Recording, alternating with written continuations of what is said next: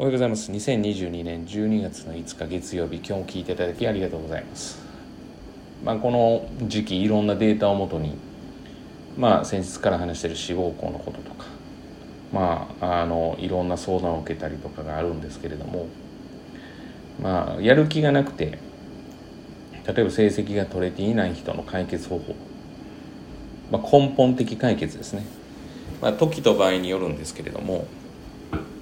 だまあでもおそらくそのなんだろう成績が悪くて解決したいっていうふうに思われてる方が多いと思うんでまあそういったところの根本的解決ですね。は、えー、まあ実際私はもう本人のやる気が出ないとというふうに言ってるんですけれども、まあ、本人のやる気の前に、まあ、これを聞いてるのが子供だというふうではなくて親御さんだと考えてお伝えすると親御さんの意識かなというふうに思ってます。えーと、まずですね厳しい言い方をすると勉強しろと一切言わない。勉強しなさいは何のために言っているかが、えー、そもそも届いていないのであの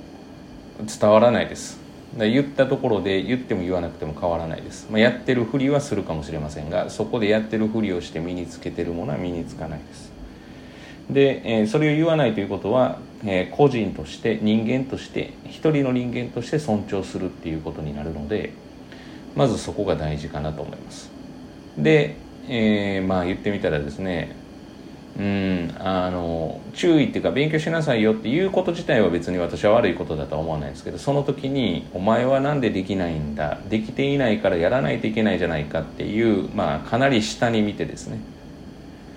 要は発言をすると、まあ、子供はこじらせますよね。もうどういう意識で言われてるかはすごく感じるのでやっぱ子供は大人以上に敏感ですから。それが他人とか、まあ、塾だったら実は腹が立つぐらいで終わるんですけれども、まあ、親だというふうになるとこじらせるというのがあるのでまずやっぱり一人の人間として尊重してあげるということが大事。で、まあ、よく聞くのが言わなかったらひどくなるんじゃないかって。まあ、言わなくてひどくなるかどうかを、えー、半年から1年かけて試してみたらいいというふうには思うんですよね。でまあそれで、えー、本当に悪くなって本人がまずいと思うんだったらそれでいいわけだしそれでまずいと思わないんだったらその子はやる気がそもそもないということですからうんだからまあそういったことですよね。まあ、何のためにっていうことですよねその言ってるのが。まあその子のためにっていうふうなことをよく聞くんですけれども本当にその子のためになのかっていうところですよね。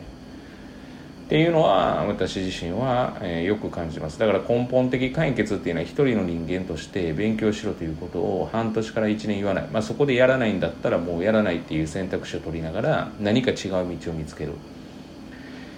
うん、で、まあ、もしそこでやる気がまずいと思ってやるんだったらその時に手を手を、えー、何かつけ。るで、まあ、遅いということは、まあ、当然実はやる気を持てばないので、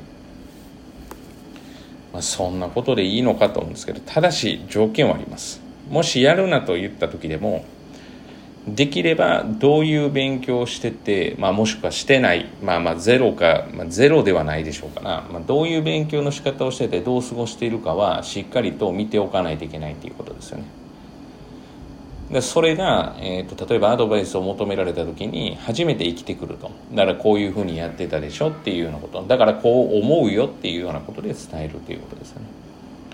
だからそこまではまあ正直見ないといけない、まあ、ただ親子の関係でなければある程度それが話ができるので、まあ、それが私たちの役割なのかなっていうふうに思います。まあ、だから親御さんから話を聞いて私から伝えることもあれば私自身がちょっとまずいなと思えば、えー、伝えることもあればっていうことですが当然すぐの結果も大事なんですけど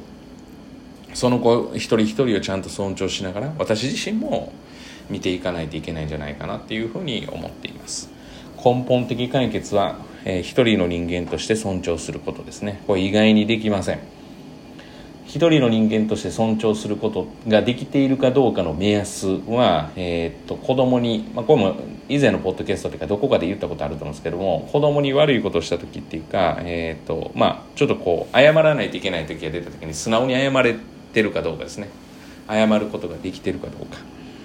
でもしそれができていなければおそらくもしかしたら自分の、まあ、従従属ではないですけども自分に属しているっていうような感覚が少しあるかもしれません。